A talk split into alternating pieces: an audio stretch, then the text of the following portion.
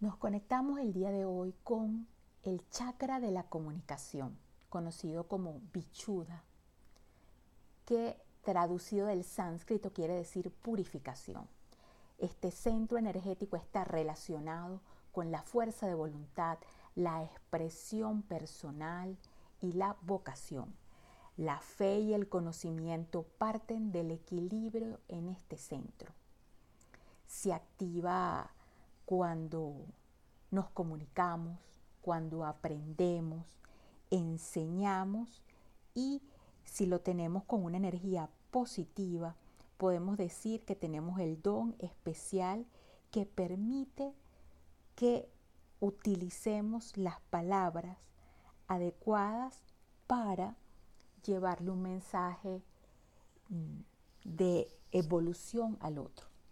Cuando lo tenemos cerrado, podemos eh, ser tímidos y retraídos a la hora de expresarnos y podemos estar cohibidos por el miedo, la falta de aceptación de uno mismo y de los demás y sobre todo con sentimientos que contraen y apagan.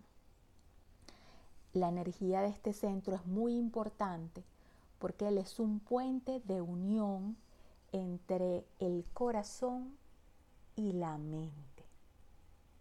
Cuando la mente, los pensamientos están alineados con el corazón, la palabra fluye y la información llega y se transmite de forma armónica para que todos podamos crecer. De hecho, este centro se relaciona con la glándula tiroides y paratiroides. Su contenido a la hora de, segregar, de las hormonas que segregan, es muy parecido a, tiene contenido alto en sales, como el agua del mar, y por eso el color de este centro es azul.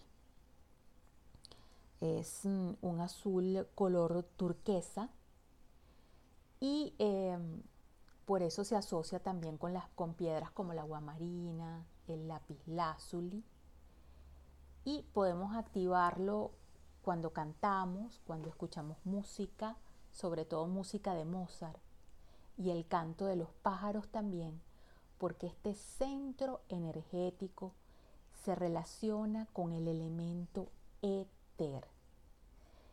Estamos hablando de energía más sublime, más sutil. El éter no se percibe como podemos decir que percibimos el elemento tierra, que es tangible, el agua, el fuego, el aire. El éter nos conecta con campos y frecuencias más elevadas que podemos decir que son planetarias. Por eso, a partir de este centro, quinto centro energético, sexto y séptimo chakra, los animales asociados todos son aves. El ave relacionada con bichuda es el gavilán que se eleva, tienen visión sobre la tierra. Y conectándonos con el gavilán podemos tener visión, vamos a decir, una, una visión de testigo, una visión de película que nos va a permitir poder observar sin juicios ni críticas a nosotros mismos, nuestras acciones y pensamientos y la de los demás. Feliz día para ti. Namaste.